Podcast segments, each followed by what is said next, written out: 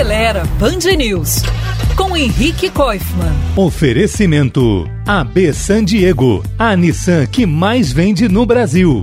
Um dos problemas preocupantes quando a gente fala de carro elétrico é o tempo que é necessário para recarregar as baterias. Afinal, numa viagem mais longa, isso pode significar ter que ficar parado por uma hora ou mais num ponto de abastecimento, sabe-se lá onde.